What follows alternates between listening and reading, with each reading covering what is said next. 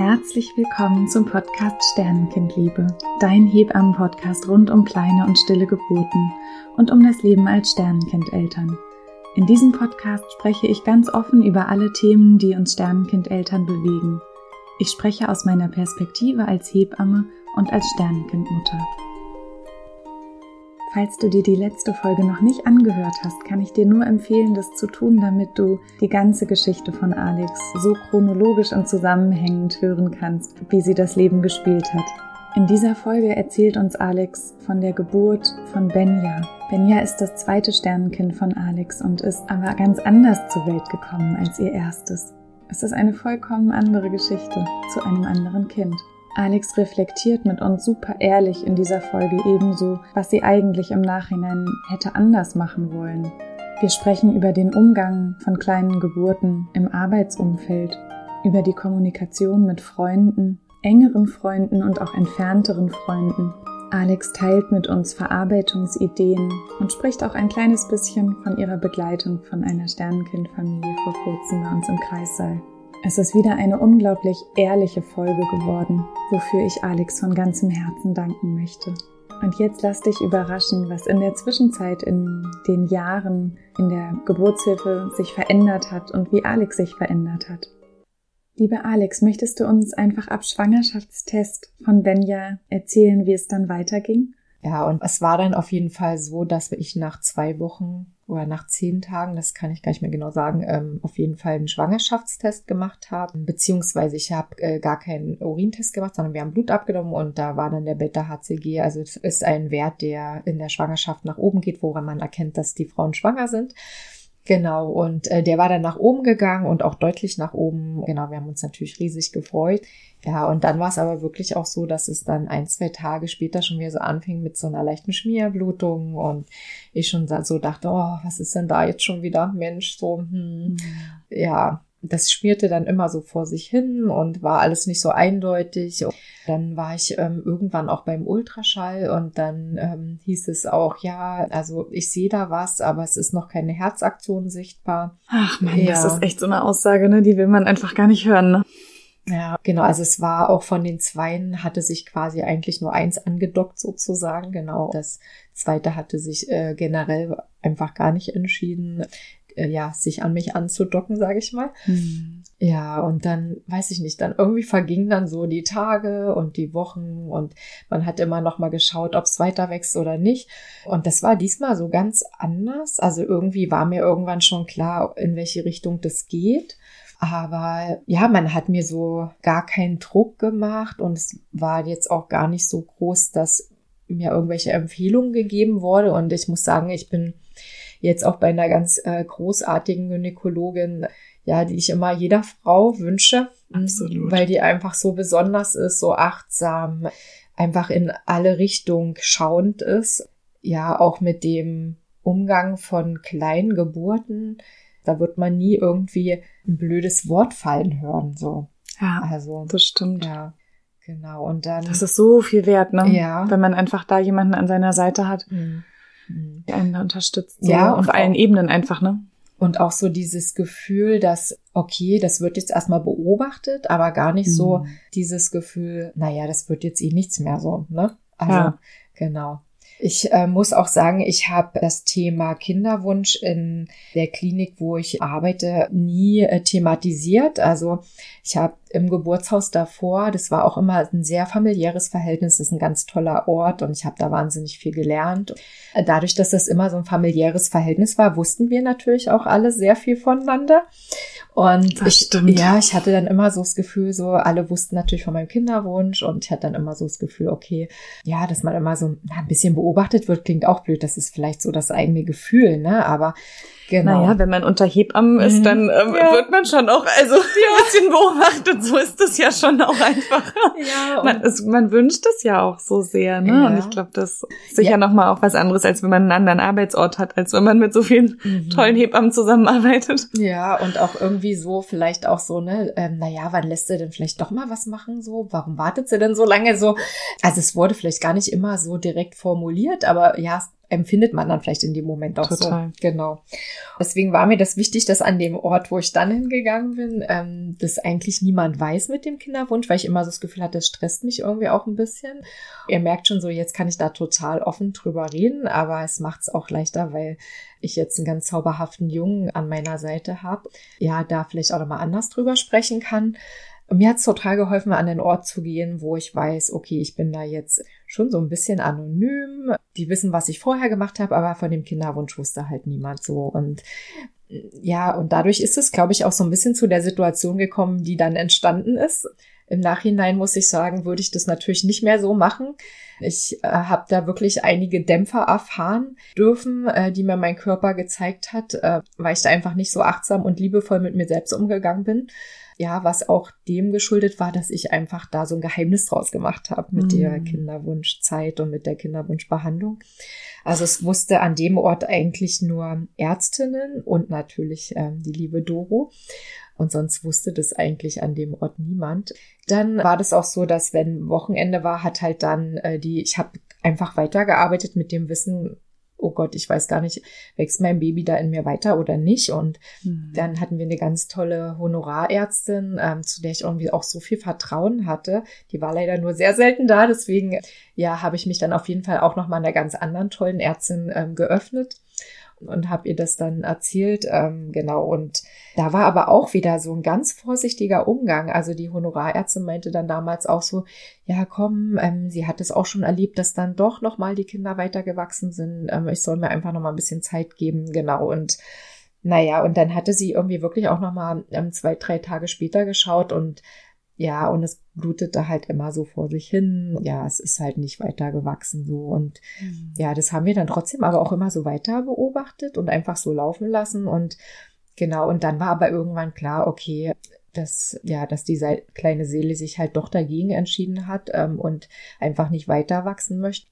Dann war ich ja die ganze Zeit in Begleitung von, von meiner tollen Heilpraktikerin die TCM-Heilpraktikerin. Ne? Genau. Ja. Und ja, die hat dann natürlich auch Akupunkturunterstützung gemacht, auch nochmal mit verschiedenen phytotherapeutischen Methoden versucht, dass wir die kleine Geburt anstupsen, weil äh, ihr hört schon, das hat sich ganz schön hingezogen. Es waren war jetzt auch mehrere lange. Wochen so, ne? Ja ja, was habe ich gemacht in der Zeit? Oh, ich habe ganz schön krasse Sachen gemacht. Ähm, ich habe einfach weitergearbeitet, als ob nichts ist, weil ich natürlich mich nicht krank melden wollte und weil ich nicht wollte, dass das irgendjemand mitbekommt.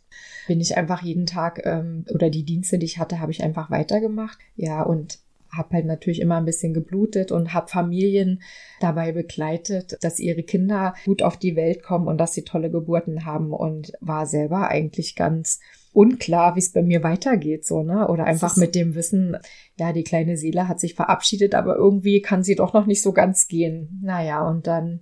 Das ist so eine krasse Situation. Mhm. Ich finde, das kann man sich immer gar nicht klar genug machen, ne? Mhm. Was das eigentlich bedeutet. Ja. ja. Und was man dann manchmal auch für abgefahrene Sachen macht, ne? Ja. Also, das ist so das komplette Gegenteil von dem, was ich sonst meinen Frauen rate, die ich begleite.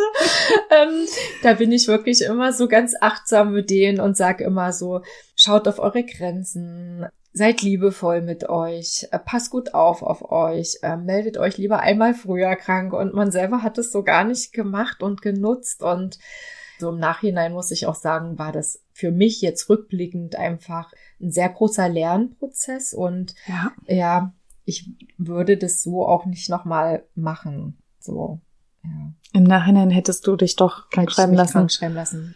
Es ist natürlich auch in der Selbstständigkeit immer noch mal ein bisschen was anderes, wenn man dann auch nicht weiß, wie lange das so dauert. Aber ja. äh, das muss einem eigentlich in dem Moment egal sein. Es muss einem eigentlich die Gesundheit und alles ja wichtiger sein. Oder man muss sich selbst einfach so wertvoll sein, zu sagen, hey, ich gehe da jetzt raus. Zumindest meine Zeit, ne? Ja. Dass man irgendwie sagt, ich gebe mir jetzt mal den Raum mhm. und verarbeite mal, was hier gerade eigentlich mhm. bei mir los ist. Ne? Ja. Ne? Weil ich glaube, das ist ja oft auch die Schwierigkeit, ne? Dass mhm. man dann sich auch so ablenkt und ja, irgendwie gar nicht so.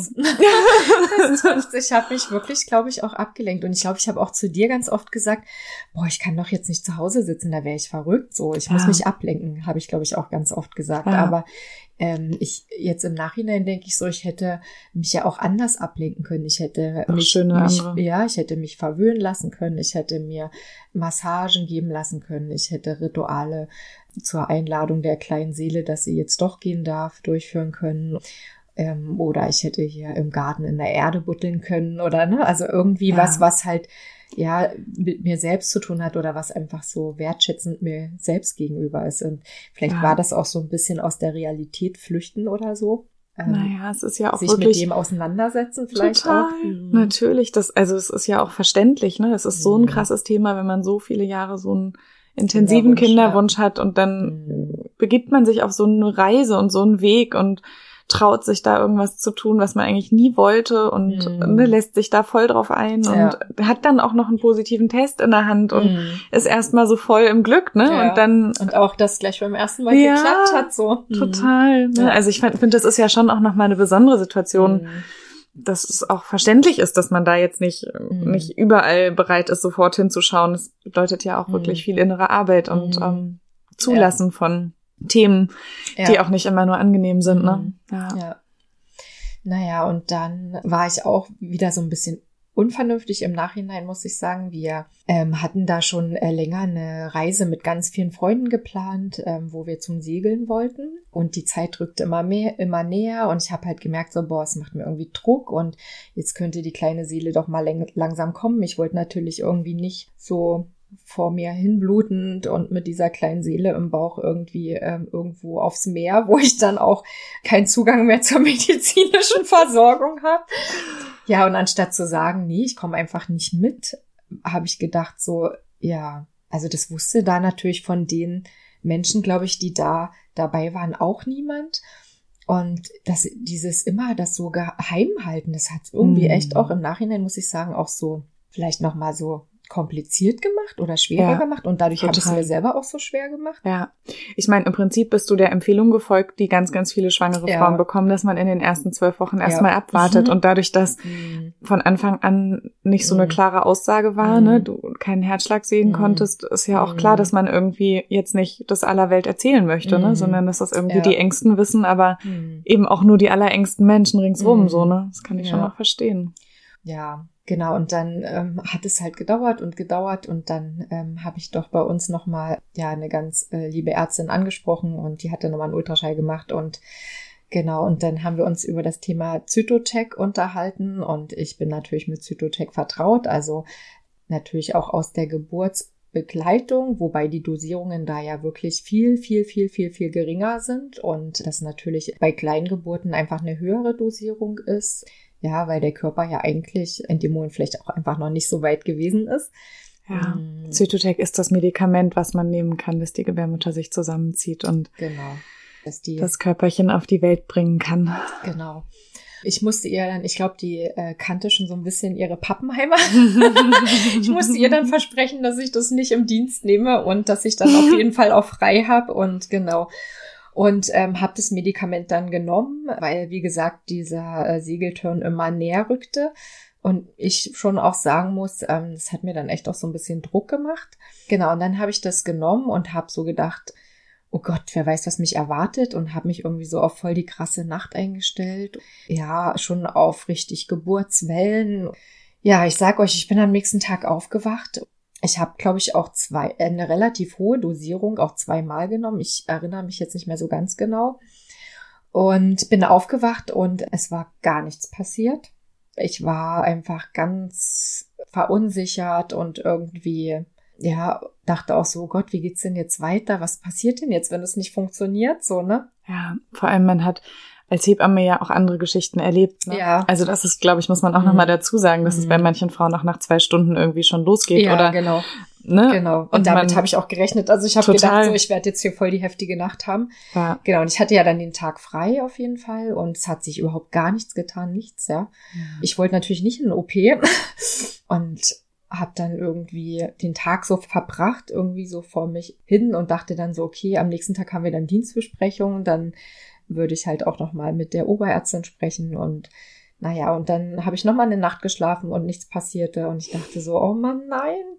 Naja, und am nächsten Tag ähm, saß ich dann mit meinem Partner am Tisch und ich habe einfach geweint und war traurig und habe so gedacht, Mann, äh, wenn die kleine Seele jetzt nicht wächst, dann soll sie sich doch aber wenigstens auf, auf den Weg machen. Was ist denn jetzt los so? Und und es war wahnsinnig beeindruckend, weil ja mein Partner dann nochmal meinte, so, du kleine Seele, ähm, wenn du jetzt nicht wächst, dann mach dich aber auch auf dem Weg, ähm, entscheide dich jetzt wirklich ganz zu gehen. Wir haben jetzt hier alles getan, dass du von alleine kommst. Genau, jetzt tu uns doch den Gefallen. Und, und ja, mit den Worten und seinen Berührungen bin ich dann zu der Dienstbesprechung gefahren, wo niemand wusste, dass ich in dieser Situation stecke. Das ist so absurd im so Nachhinein. ne? Absurd, ja. Und ich saß in dieser Dienstbesprechung und auf einmal merkte ich so, huch, jetzt fängt's, wird's, fühlt sich's irgendwie komisch an, jetzt blutet's auf einmal mehr. Dann war die Dienstbesprechung vorbei und dann bin ich auf Toilette. Ja, dann wurde die kleine Seele geboren und dann, das ging auch alles so schnell, dass ich das dann gar nicht gecheckt habe und dann das dann schon in der Toilette war sozusagen. Dann bin ich bloß zur Oberärztin und habe gesagt, ich glaube, jetzt ist, jetzt habe ich es geschafft oder jetzt hat's geklappt. Und dann hat sie nochmal einen Ultraschall gemacht und hat gesagt, ja. Und dann bin ich in den Dienst gegangen und habe weitergearbeitet. Ich glaube, ich, ich, so glaube, ich hatte danach Dienst. Und, Du ähm, bist so krass. und jetzt im Nachhinein denke ich mir so, oh Gott, ich bin vollkommen verrückt, was ich da gemacht habe. So, ich glaube, ich war in dem Moment dann doch auf einmal auch überrumpelt. Das ist das ist auch das, was du ja manchmal beschreibst. Das ist dann Ja. manchmal erst dauert's ewig und nichts passiert und auf einmal geht's so schnell und man denkt sich Ja. so, huch, äh, Mhm. was war das denn jetzt so? Ja, wochenlang bist du damit rumgelaufen und Mhm. hast dich immer darauf eingestellt, ne? Mhm. Und dann trotz Zytotec Ja, nichts passiert, nix. denkst du, naja, jetzt ist Ja. halt eh nix, ne? Ja. Und dann habe ich meinen Dienst gemacht und dann ähm, hatte ich dann auch Urlaub und dann äh, sind wir natürlich zu diesem äh, Segeltörn mitgefahren, als ob nichts gewesen ist. Äh, wir haben mit niemandem darüber gesprochen. Also ich habe mich ganz oft ähm, zurückgezogen, ähm, wenn wir dann mal an Land waren auch und ähm, habe mich da ans Wasser gesetzt und habe ein Buch gelesen für Sternenkind Eltern. Genau, jetzt, falls du mich jetzt fragst, wie es heißt, ich müsste noch mal nachschauen. Ich habe es gerade nicht mehr auf dem Schirm. Ich habe das dann auch noch meiner Freundin empfohlen. Ich kann es ja in den Shownotes verlinken. Genau. Genau, habe dieses Buch gelesen. Da sind einfach auch ganz viele Frauen interviewt worden, wie sie das empfunden haben in dieser Zeit und was denen begegnet ist. Also so ein bisschen wie, wie du mich jetzt interviewst, haben die dann Ja. niedergeschrieben.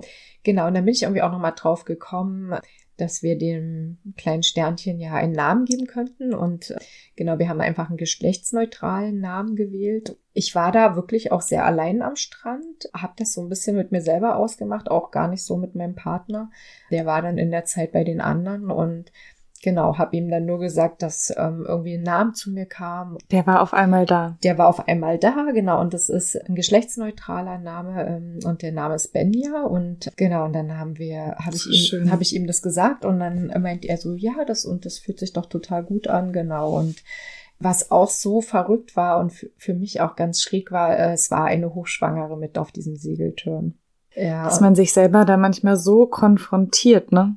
Das ist Mhm. echt Wahnsinn. Ja, und dann ähm, wurde dort natürlich auch über Kinderwunsch und Co. gesprochen und dann auch immer so, wie es ja so typisch ist. Also ich bin ein Mensch, ich frage nie, ob jemand Kinder hat und ich frage auch nie, ob jemand einen Kinderwunsch hat, weil, äh, wie man ja an, an meiner Geschichte sieht, einfach da äh, kann so viel Trauer und so viel Warten und so viel Verletzung drinne stecken, dass ich immer so denke, wenn jemand darüber reden möchte, dann werden die von selber sich mir gegenüber öffnen und mir das so sagen. Ja, und aber da sind so wenig Menschen mit vertraut. Das ist, ist wirklich leider ganz schlimm in dieser Gesellschaft. Es ist halt so wie, bist du verheiratet, hast du ein Haus, hast du ein Auto, was machst du beruflich, hast du studiert, hast du Kinder? So, das ist halt so, so eine Standardfloskel oder Frage in Deutschland, wo die Menschen sich so keine Gedanken drüber machen. Ja, ich glaube, das ist auch nochmal so ein schöner Ansatz, wenn die Menschen, die uns jetzt hier hören, ähm, vielleicht auch beim nächsten Mal drüber nachdenken, wenn sie jemanden fragen, ob sie Kinder möchten oder ob sie, ob sie Kinder haben, dass das ja auch ja ein sehr privates Thema ist und Total. ähm, dass das ja auch, ja, dass man nie weiß, was für eine Geschichte dahinter steckt und dass Ja. da ganz viele Geschichten dahinter stehen können, dass eine Frau vielleicht viele kleine Geburten hat oder dass sie einfach gar nicht schwanger wird oder dass sie einfach noch nicht den Herzensmenschen gefunden hat oder was auch immer, ja. Also da können ja so viele Geschichten dahinter stehen und Das ist so schön, dass du das sagst. ja, und dass man da vielleicht ja auch nicht mit jedem drüber so reden will. Also genau deswegen, ich weiß, manchmal ist man da ganz neugierig, aber dass man sich da vielleicht noch mal so ein bisschen besinnt und dann vielleicht doch noch mal überlegt, ob man das jetzt unbedingt fragen muss. So.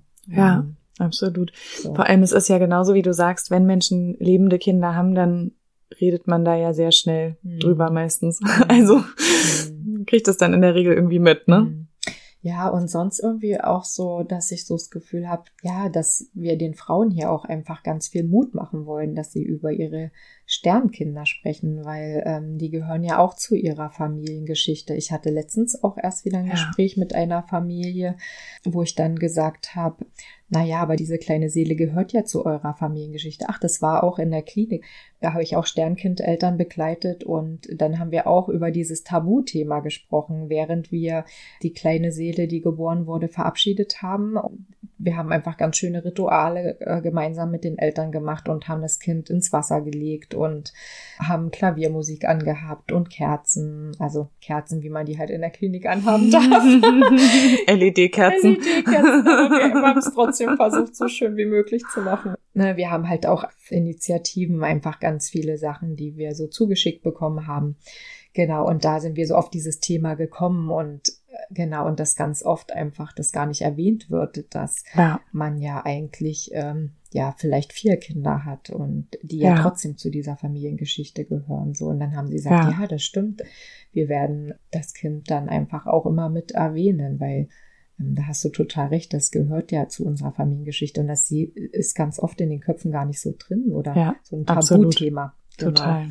Ja, und das Ja, weil man auch schön. immer Sorge hat, wie das Gegenüber auch reagiert, ne? Mhm. Ich glaube, es ist oft ja. so ein Selbstschutz irgendwie mhm. dahinter. Mhm. Mhm. Und auch so, ne, ähm, also auch auf diesem Segeltrip war das dann so, dass ich natürlich auch so gefragt wurde, so, ähm, wollt ihr keine Kinder oder irgendwie so? Und dann habe ich nur so gesagt, ja, manche Menschen ähm, werden nicht so leicht schwanger oder ähm, ich habe, nee, ich war ganz krass, ich habe gesagt, wir können keine Kinder bekommen. Und auf einmal fielen allen so die Gesichtszüge entglitten und ähm, alle waren so ganz betreten ja. und äh, auf einmal herrschte so eine Stille und ich ich glaube, ich habe es schon auch ein bisschen provokativ gemacht, weil ich denen einfach so zeigen wollte, hey, das ist ein krasses Thema, wenn du, im, wenn man so krass fragt, muss man auch mit krassen, ich bin sonst überhaupt vom menschlichen her überhaupt nicht so. Ich glaube, das war mal eine Situation, wo ich wirklich mal ganz straight war. Ich bin sonst immer eher so ganz sanft und zurückhaltend und vorsichtig, aber da habe ich wirklich mal so ganz straight gesagt, also wenn ich so krass gefragt werde, kriegen die jetzt auch mal eine krasse Antwort so. Na, du warst ja auch einfach in deiner akuten Trauerphase Trauer, ja. und keiner wusste das. Ja. Das ist wirklich so unfassbar. ja. Ja, und dann habe ich dort auch so verrückte Sachen gemacht. Es war halt äh, total schönes Wetter, aber es war natürlich, könnt ihr euch vorstellen, windig und der Wind trotzdem frisch. Und dann bin ich halt, sind wir dort irgendwie auch vom Boot aus baden gegangen und haben uns zwar auch gut wieder eingepackt, aber ja, mein Körper war geschwächt von dieser langen äh, Blutungsphase auch. Ähm, ja. ja, von diesem langen Prozess dieses doch gehen lassens. Und das habe ich total unterschätzt. So. Also ich bin ja auch die ganze Zeit mein Körper übergangen und war eigentlich gar nicht wertvoll mit mir selbst so. Und das ging ja eigentlich dann dort weiter so. Genau, und dann hat's mich so richtig umgeledert. Man denkt eigentlich, ne, du hast dir Zeit für dich genommen, hast ja. irgendwie einen Segelturn gemacht, mhm. aber am Ende mhm. war es halt nicht. Du bist in Ruhe mit deinem Partner allein nee. auf einem Segelboot und ihr nehmt euch Zeit für die Trauer, sondern es war halt eine so andere. Menschen. Es waren ganz viele Leute da, die es nicht wussten und ja. Genau, es waren einfach ganz viele Menschen dabei. Genau, und dann sind wir aus dem Urlaub zurückgekommen und mein Körper war einfach so wahnsinnig geschwächt gewesen und dann habe ich Husten bekommen und mir ging es überhaupt nicht gut. Ich habe Fieber bekommen und habe das auch wieder, also ich bin jemand, der nicht so schnell zum Arzt geht und habe das auch wieder so unterschätzt und immer so weggedrückt. Bin dann natürlich wieder in den Dienst gegangen und hatte dann, habe dann im Dienst auch ich glaube, ich habe dann im Dienst Fieber bekommen. Und dann meinte die Oberärztin schon, du siehst aber auch so komisch aus. Und dann habe ich mich aber den ganzen Dienst noch mit diesem Fieber durchgeschleppt. Genau, dann bin ich nach Hause gegangen und dann habe ich hier selber erstmal rumgedoktert über mehrere Tage und es wurde immer schlimmer, immer schlimmer. Und ja, dann haben wir irgendwie auch eine Ärztin gerufen und die war sich aber, die kam dann hier nach Hause, weil es war Wochenende Das ist dieser Notarztdienst oder wie das heißt. Ja. Also ist nicht äh, Rettungsdienst, aber das ist dieser ärztliche Bereitschaftsdienst nennt ja. sich das genau. Und ähm, dann kam die hier vorbei und oh, die war mir irgendwie auch so unsympathisch. Die roch nach Rauch und irgendwie mm. dachte ich so, hm, und sie meint dann, ich soll mal Antibiotika nehmen, aber sie ist sich eigentlich gar nicht sicher, was es ist so. Und dann habe ich mir gedacht, na, ich nehme doch jetzt nicht irgendwas, wenn sie sich ja selber gar nicht richtig sicher ist. Nein, habe ich es natürlich nicht genommen. Mir ging es aber zunehmend schlechter und dann kam irgendwie auch noch eine Freundin vorbei und hat mir einen Zugang gelegt und Infusion gegeben. Ja, so ist man manchmal als medizinisches Personal. Das soll kein Vorbild hier sein Nein, gerade. genau, das will ich euch damit auch sagen. Genau, ähm, genau, seid einfach achtsam mit euch und ähm, reizt die Dinge nicht so aus. Ja, und dann war es irgendwann, habe ich das dann, glaube ich, doch genommen und ich war dann mir aber so unsicher und dann habe ich auf einmal also das Fieber ging dann gar nicht mehr runter und dann habe ich von jetzt auf gleich echt auch Angst bekommen und ich kriege mhm. eigentlich bei mir selbst nicht so schnell Angst. Also die Menschen, die mich kennen, die mhm. wissen, dass ich ähm, ja um mich selbst nicht so schnell Sorgen mache. Ja, dann sind wir in die Klinik gefahren. Dann wurde ich da auch stationär aufgenommen und ich hatte eine Lungenentzündung und ähm, eine richtig fette Lungenentzündung. Eine richtig fette Lungenentzündung und also meine Heilpraktikerin hatte schon von Anfang an immer so ein bisschen Sorge, dass sowas ereilen könnte. Sie hatte aber zwischendurch wirklich auch das Gefühl, ich habe das alles gut bearbeitet. Ähm, sie hat jetzt auch nicht jeden Mist, den ich so verzapft habe, mitbekommen, aber genau und ähm, hatte eigentlich gedacht, okay, das Schicksal wird mir erspart bleiben und Genau, also in der traditionellen chinesischen Medizin steht die Lunge ganz oft auch mit der Trauer in Verbindung und genau, ja, ich hatte dann halt ja eine richtig ähm, fette Lungenentzündung und äh, war dann stationär und naja, mu musste dann dort sagen, dass ich eine Kinderwunschbehandlung hatte und dann waren die natürlich alle erstmal panisch und dachten so, oh, nicht, dass eine Lungenembolie oder irgendwas, also äh, oder dass da irgendwie was im Gange ist, ähm, dass er irgendwo ein Thrombus oder so sitzen hat, ähm, weil durch die Medikamente kann sowas natürlich schon auch mal passieren. Ja, und dann wurde ich wirklich von oben bis unten durchgecheckt und ähm, habe Antibiotika bekommen, Blutkulturen wurden abgenommen, weil das Antibiotika natürlich nicht sofort gegriffen hat, ein bisschen gedauert hat und ja, es wurde dann irgendwann besser und ja. Und ich kann euch verraten, ich habe ganz schön lange damit zu tun gehabt mit dieser Lungenentzündung. Ich war wirklich lange wie so eine alte Dampflok, wenn ich hier die Treppen hoch bin. Ähm, und was wirklich auch abgefahren war, dass dann in der Zeit ähm, wir auch nochmal Kontakt zum Kinderwunschzentrum in Prag hatten und die dann so meinten, naja, wenn die Symptome jetzt weg sind, dann können wir ja gleich weitermachen. Und ich dachte mir nur so, seid ihr verrückt? Also ich bin so geschwächt, ich komme hier kaum die Treppen hoch. Wie kann man dann in so einer Situation auf die Idee kommen, weiterzumachen? Also ich ja, glaube. Das hat sich für dich einfach nicht nach einer nee. stabilen, gesunden Situation mhm. angefühlt, wo du irgendwie bereit wärst, ein Kind ja. einzuladen wieder, ne? Genau. Ja.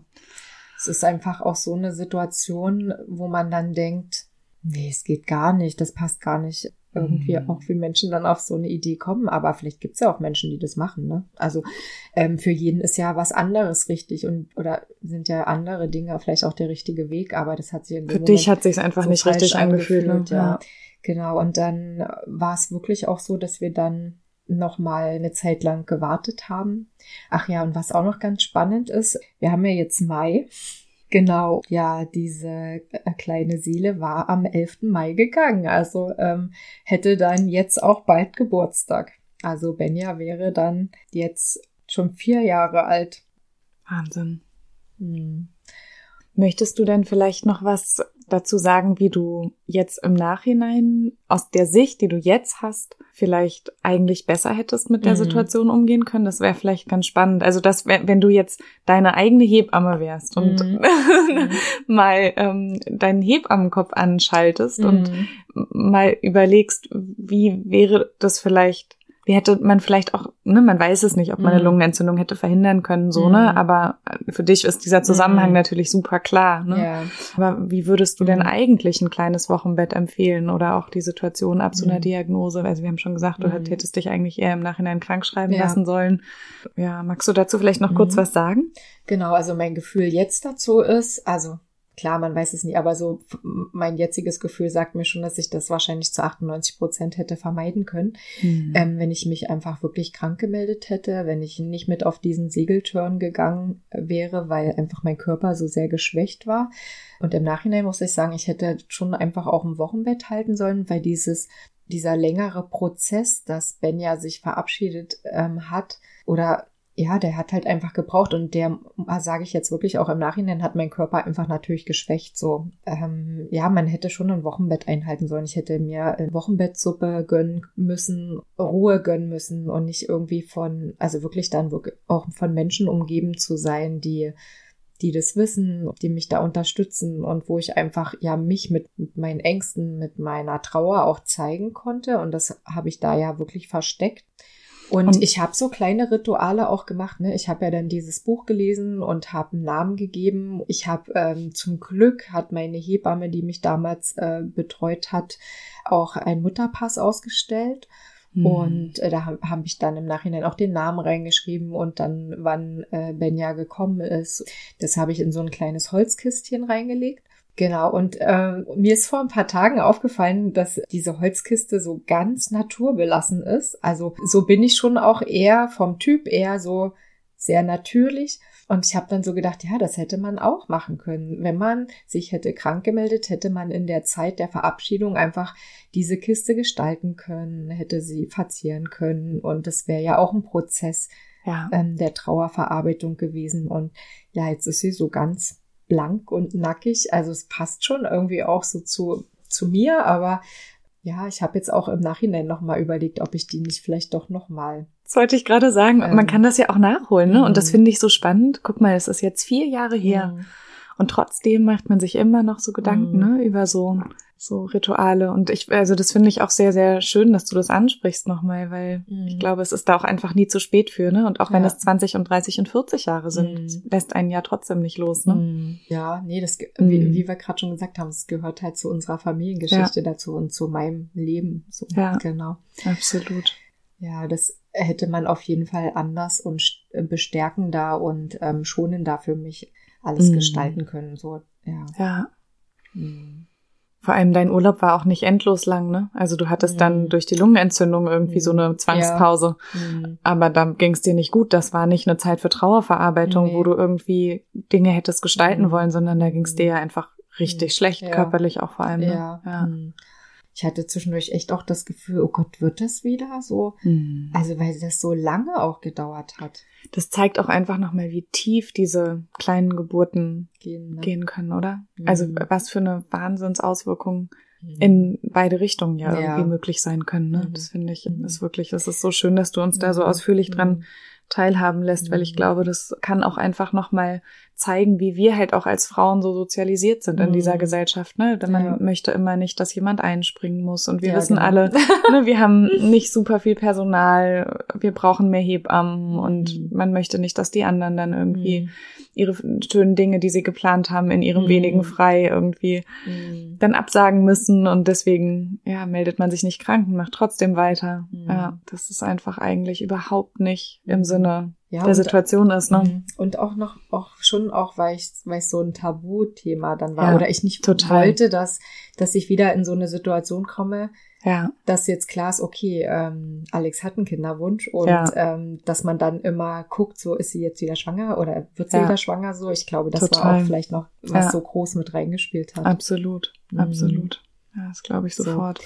Also vielleicht kann ich dazu ganz, ganz mhm. kurz sagen, ähm, das Spannende ist, dass ich durfte das ja alles miterleben und ähm, habe schon, glaube ich, manchmal versucht, so ein paar Fragen zu stellen, aber du warst auch sehr klar und man will sich ja auch nicht so einmischen. Ne? Also ich habe immer das Gefühl gehabt, ich kann mal eine Frage stellen, aber wenn du dich für dich so entscheidest und sagst, nee, es ist alles gut und ich fühle mich mhm. dabei trotzdem irgendwie okay, ne, dann darf man das ja einfach auch selber entscheiden. Aber es hat mir halt wirklich für meine kleine Geburt so viel gezeigt. Ne? Mhm. Und also ich glaube, ich habe dadurch in meiner Schwangerschaft ganz vieles ganz anders gemacht. Mhm. Und auch mein Wochenbett habe ich wirklich gehalten, einfach aufgrund deiner Erfahrung. Mhm. Ne? Also das ist so ein bisschen auch mein Gedanke, weshalb ich mich freue, dass du das so erzählst, mhm. dass vielleicht andere Frauen den Mut finden und wirklich sagen, ja, das in die Richtung möchte ich nicht, dass es läuft. Also ja. ich nehme mir diesen Raum und ich gönne mhm. mir diese Zeit, die eigentlich total wertvoll mhm. ist. Ja. ja total gut. Ja. ja. Das muss wirklich jeder für sich selbst entscheiden und jeder Körper steckt es ja auch anders weg, ne? Also total. Also, es kann ja für eine andere, für eine andere Schwangere, ähm, äh, ja, da kann der Körper ja ganz anders reagieren. Aber Absolut. ich glaube, es ist auch total gut mal zu sehen, ja, es wird halt dann schon oft auch so gesagt, na ja, ist ja eine frühe Woche und eine kleine Schwangerschaft und eine kleine Geburt so. Hm. Es wird so unterschätzt. Ja, ne? und aber was das äh, für Auswirkungen haben kann auf den ja. Körper, ne, wenn man dann da einfach immer über seine Grenzen geht. Ja. Und ich ähm, in dem Moment hat sich das auch, glaube ich, für mich so richtig angefühlt. Jetzt im Nachhinein gar nicht mehr, aber damals ja. hat sich das richtig mhm. angefühlt. Und irgendwie, glaube ich, war es für mich auch immer so dieses Gefühl, das möglichst geheim zu halten, dass das keiner mm. weiß. Ich glaube, ja, das, ne, das stand so, ja. glaube ich, über allem. Und das finde ich jetzt im Nachhinein total schade, weil wir haben ein ganz tolles Team und die sind ähm, wirklich alle, ja, auch wenn man sie so einzeln immer wieder sieht im Kreissaal, haben die auch echt immer liebe Worte für einen. Ich ja. weiß gar nicht, warum ich das so in meinem Kopf hatte, aber naja, weil ja, so ist, das wird einem ja schon so vermittelt auch, ne? Mhm. Also man weiß es ja selten. Und also es ist ja so ein sensibles Thema und man ja. weiß ja auch, finde ich, gerade im Kinderwunsch ist man ja genauso sensibel wie mhm. auch nach einer kleinen Geburt irgendwie. Also gerade mhm. wenn das so mhm. eine lange Zeit ist, ne? Und ja. man, es ist ganz viel Selbstschutz, glaube ich, da mhm. dabei, dass man gar nicht so sehr ja. sich selber in die Situation mhm. bringen möchte, da irgendwelche mhm. komischen Kommentare zu bekommen, wo man dann mhm. irgendwie nicht weiß, wie man reagiert, ob man in mhm. Tränen ausbricht oder man möchte eben auch nicht so eine Situation, wie du sie auf dem Segelboot hattest, ne? Ja, ja. Und das möchte man ja nee. eigentlich umgehen und deswegen ja. hält man es lieber geheim und ja, ja, absolut. Magst du uns denn noch erzählen, wie es dann weiterging? Ja, ich habe ja dann äh, durch die Lungenentzündung einfach ein bisschen Zeit gebraucht und ähm, das war ja Mai und dann haben wir im September ja, ich habe gerade gedacht, es war gar nicht so viel Zeit, aber es war doch ein bisschen Zeit dazwischen, genau. Es ähm, fühlt sich halt so lang an, wenn man in der Situation ist. Ne? Mhm. Genau, und im September ähm, haben wir uns dann entschieden, wieder mit der Kinderwunschbehandlung zu beginnen. Und wie es an dieser Stelle weiterging, das kannst du dir nächste Woche Mittwoch weiter anhören. Ich hoffe, dass Alex dir Impulse geben konnte für dich, dass unser Gespräch vielleicht ein bisschen deinen Blickwinkel verändert hat, dass du vielleicht ab heute dir noch mal ganz kurz überlegst, ob es eine wichtige Frage ist zu wissen, dein Gegenüber Kinder hat, ob es nur deine Neugierde befriedigt oder du vielleicht auch einfach geduldig darauf warten kannst, bis dein Gegenüber von alleine darüber sprechen möchte. Und wenn du selber gerade kurz vor einer kleinen Geburt stehst oder auch gerade geboren hast, dass du dir selber erlaubst, ein Wochenbett einzuhalten, dass du dir die Zeit nimmst, die du brauchst. Und nicht aus Angst davor, dass dir was ähnliches passieren könnte wie meiner lieben Alex, sondern aus dem tiefen Verständnis, dem Wissen heraus, wie heilsam das für Körper, Geist und Seele sein kann, wenn man sich nach einer kleinen Geburt ein Wochenbett gönnt. In diesem Sinne alles Liebe, alles Gute, deine Doro.